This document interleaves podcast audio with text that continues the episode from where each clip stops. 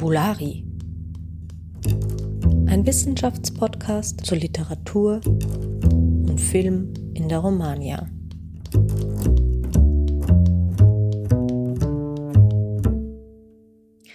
Ja, herzlich willkommen auch heute wieder beim Podcast Fabulari.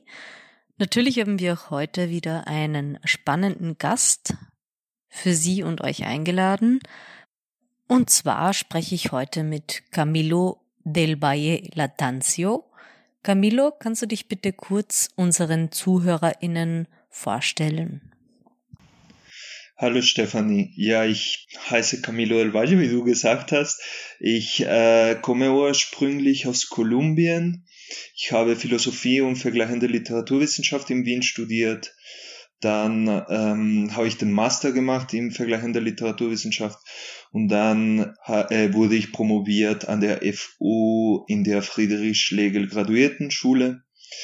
Und äh, nach meinem Promotionsstudium bin ich nach Erlangen gezogen, wo ich an der EVU als wissenschaftlicher Mitarbeiter in der Romanistik arbeite.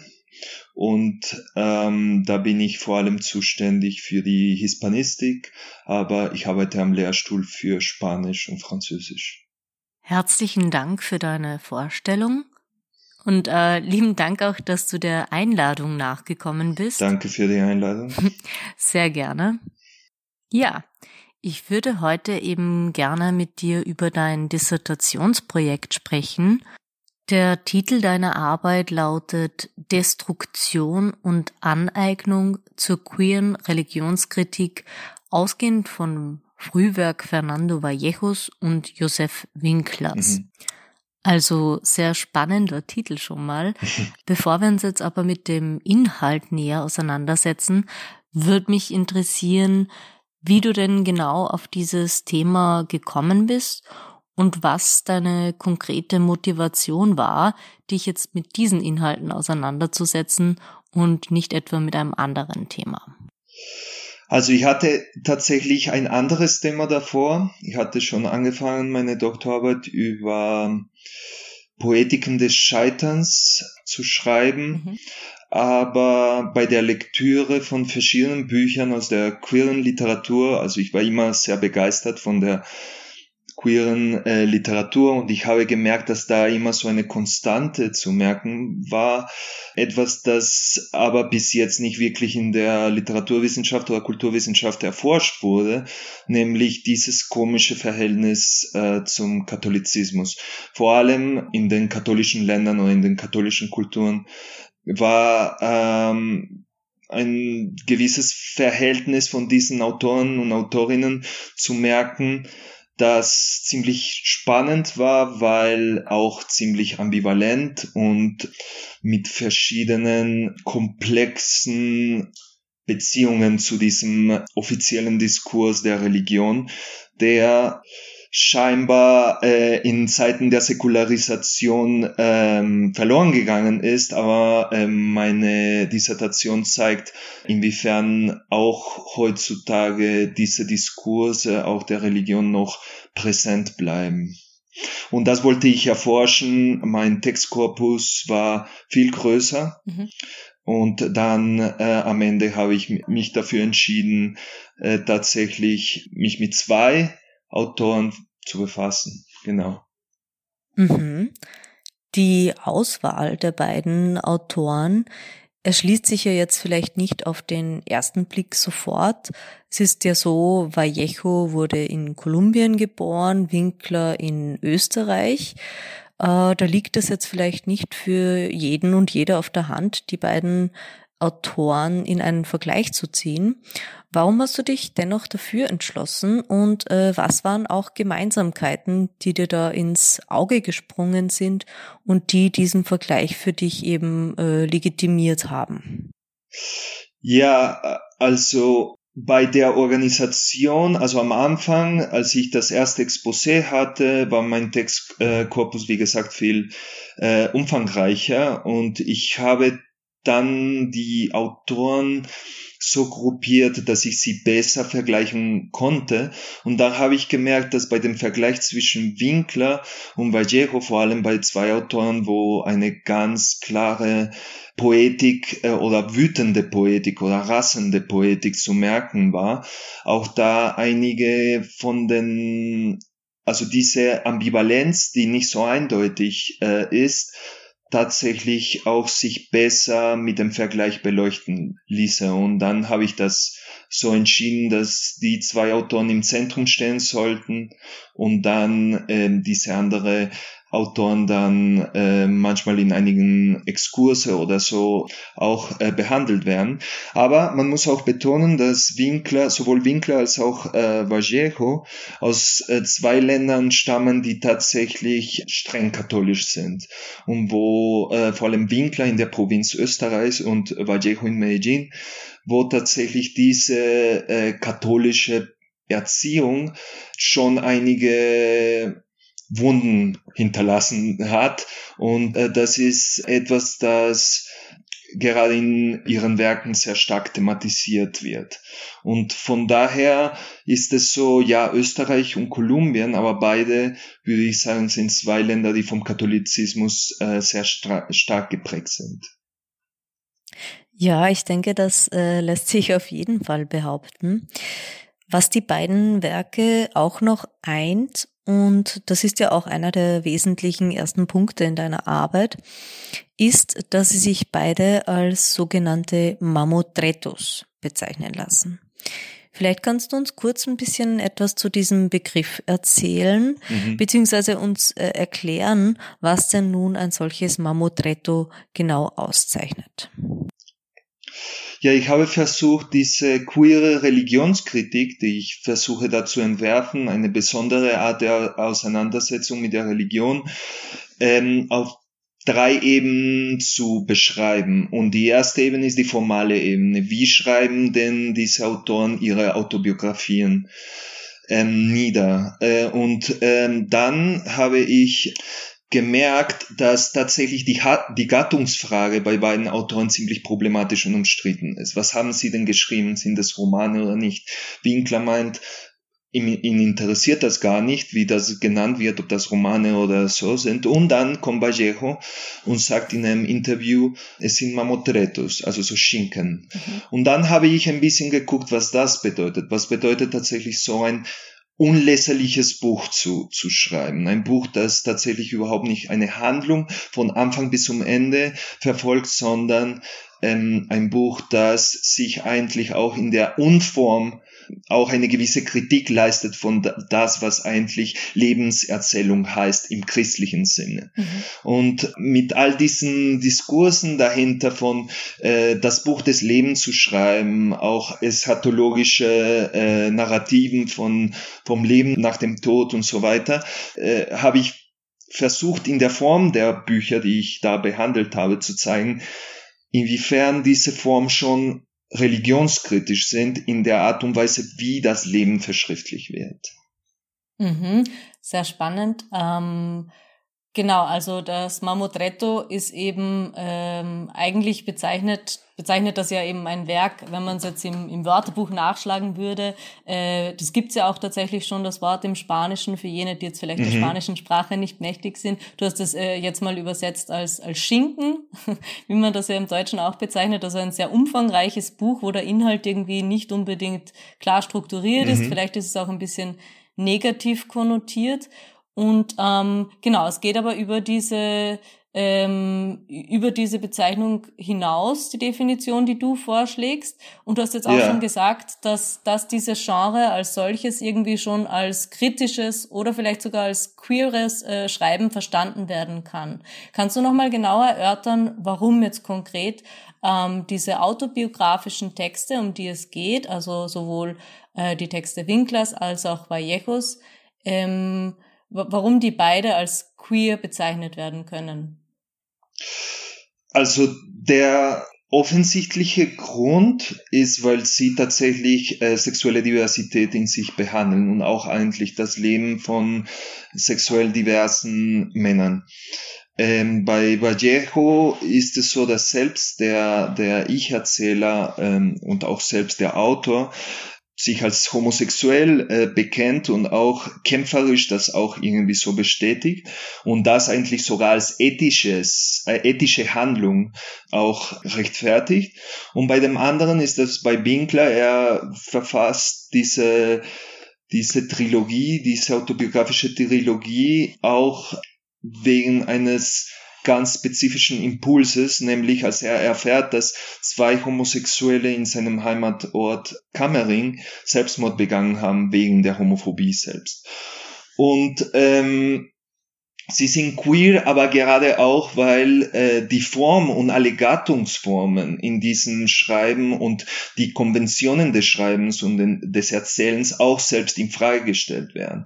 Es geht um eine Provokation, die aber auch eine Störung von Gattungs- oder von Ordnungsmustern, die selbst eigentlich auch im Schreiben äh, gemacht werden und auch vor allem in Konfrontation mit dem Katholizismus. Mhm. Genau.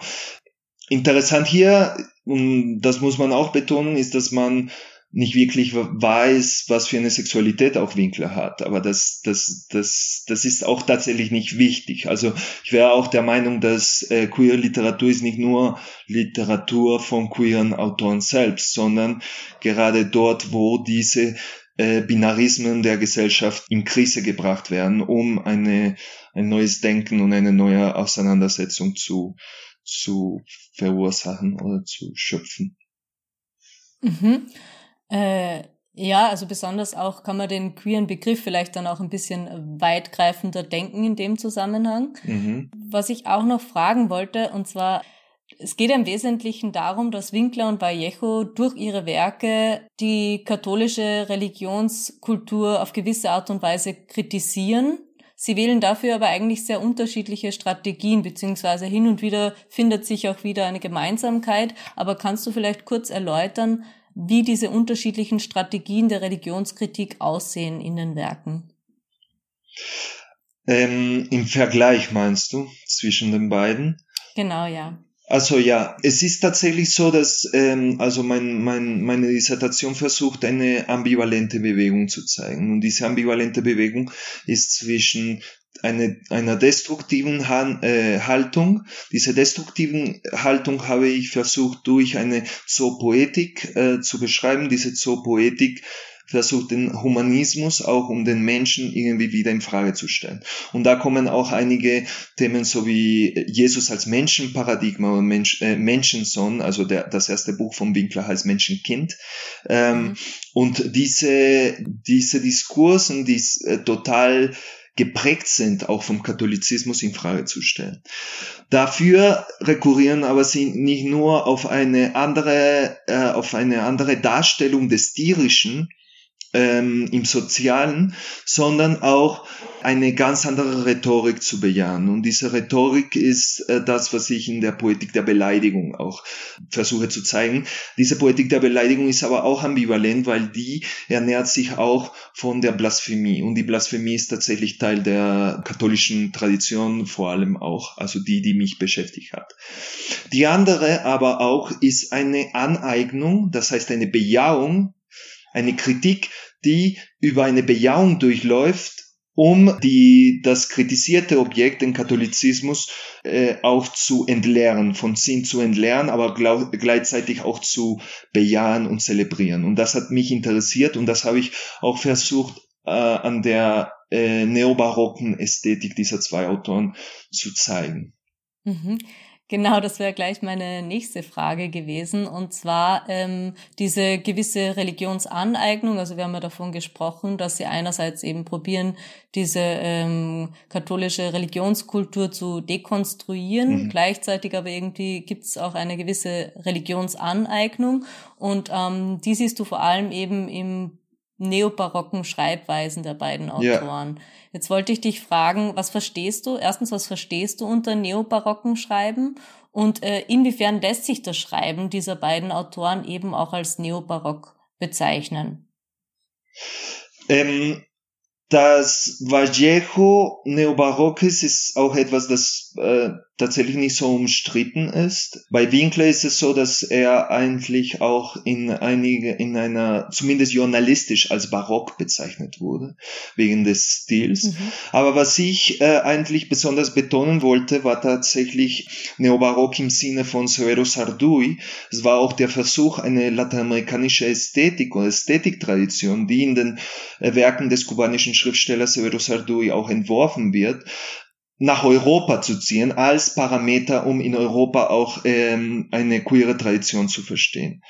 Was macht der Neobarock? Der Neobarock eignet sich von Formen an, also es gibt auch eine Kultur des Zitats, Zitieren, um aus dem Zitieren auch in einer exzessiven Ästhetik dieses Zitieren eigentlich als bloße Hülle zu nehmen und diese bloße Hülle ähm, in der Bejahung der Oberfläche auch die Möglichkeit der Veränderung auch äh, zu verursachen. Das heißt, äh, ein, eine sehr wichtige Figur, die für Severo Sarduy auch sehr wichtig ist, ist der Transvestit, die Drag-Ästhetik, ähm, die tatsächlich nicht versucht, naturalistisch etwas wiederherzustellen, sondern die Performance selbst und die Verschiebung des Essentialismus als etwas zu zeigen, das Schein ist, Schein zu werden, äh, Oberfläche zu werden und das in einer exzessiven Art und Weise. Ähm, was diese Autoren machen, zum Beispiel in meinem Fall, ist in verschiedenen Hinsichten, bei, bei Winkler sieht man das sehr klar, eine Aneignung von Litaneien, Litaneien, Diskursen und so weiter, um aber ganz was anderes damit zu machen. Und auch die Macht dieser Rhetorik auch zu enthüllen, indem es angeeignet wird und auch Sinn entleert wird und für was anderes benutzt wird. Das heißt, es wird äh, so wie ein Transvestit. Man transvestiert sich mit der, mit dem Katholizismus sozusagen. Mhm. Und im Falle von Vallejo ist es auch das, aber auch verschiedene, verschiedene Momente, wo er, wo dieser Hass von Vallejo, diese besondere Aufmerksamkeit in die Liebe auch tendiert, in eine gewisse Bejahung von dem, was eigentlich katholisches Kulturgut ist und so weiter. Mhm. Ich kann ein kleines Zitat lesen, wo man das eigentlich bei Vallejo auch klar hören kann. Und die Wiederholung, das Exzessive der Wiederholung und so weiter, das ist auch etwas, das man nicht nur in der Kirche sieht, das Wiederholen immer des, das Rituelle und so weiter, mhm. sondern dass man auch in den Werken dieser zwei Autoren auch wiederfindet. Mhm. In die, äh, Los Días Azules im ersten Band von der autobiografischen Pentalogie steht,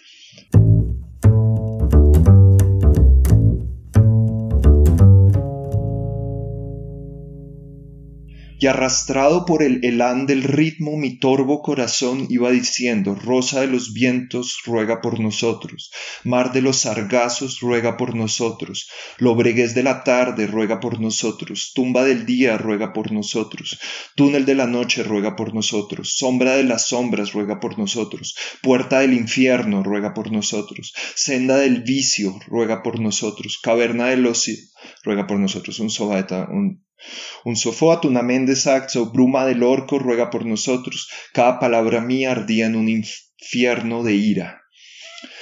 Das heißt, es ist auch irgendwie eine Aneignung von der Form, der Form der Rhetorik der katholischen ähm, Kirche, aber auch gleichzeitig, um das auch mit Humor umzudrehen, diese Retombe, das bei Severo Sarduy auch sehr wichtig ist, mhm. und auch eine gewisse Punto de vista desorbital, das heißt das äh, Zentrische, um das irgendwie ein bisschen außer Bahn zu bringen, sozusagen. Mhm. Ja, ich glaube, da hört man schon sehr deutlich, ähm, was du gerade als, als Neobarock vorhin beschrieben hast und besonders auch diese, diese Rhythmen. Also das ähm, erinnert schon sehr stark an, an religiöse Kontexte, würde ich mal sagen. Mhm. Ähm, es gibt natürlich noch sehr viel mehr zu besprechen jetzt über deine Dissertation. Also es ist wirklich ein sehr interessanter Text. Wir werden es natürlich dann auch nachher in den Showlinks ähm, verlinken für jene, die sich noch ein bisschen äh, genauer einlesen wollen. Ich kann es nur empfehlen. Ähm, genau, ich wollte aber jetzt als Abschluss quasi äh, dich noch fragen, was war für dich von all den Dingen, die du da jetzt erforscht hast in dieser Arbeit, ähm, die spannendste Erkenntnis? Also was hat dich vielleicht auch überrascht?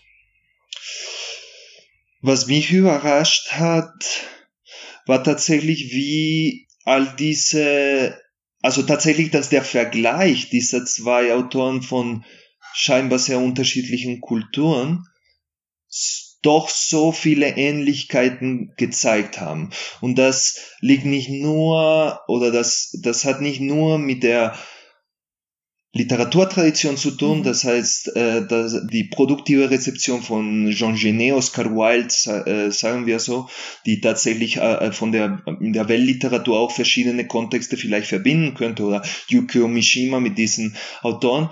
Aber es war auch interessant, wie diese katholische Kultur auch selbst irgendwie zum Ausdruck kommt, aus dem Negativen, in ganz verschiedenen Kontexten und wie man tatsächlich da diese Resonanzen tatsächlich auch funktioniert haben, dass ich zeigen konnte, dass die Subjekte in diesem katholischen Diskurs ähm, auch in einer in einem ästhetischen Diskurs eingebeten sind und mhm. diese Traditionen auch gewisse Familienähnlichkeiten zeigen, die man eigentlich auch verfolgen konnte.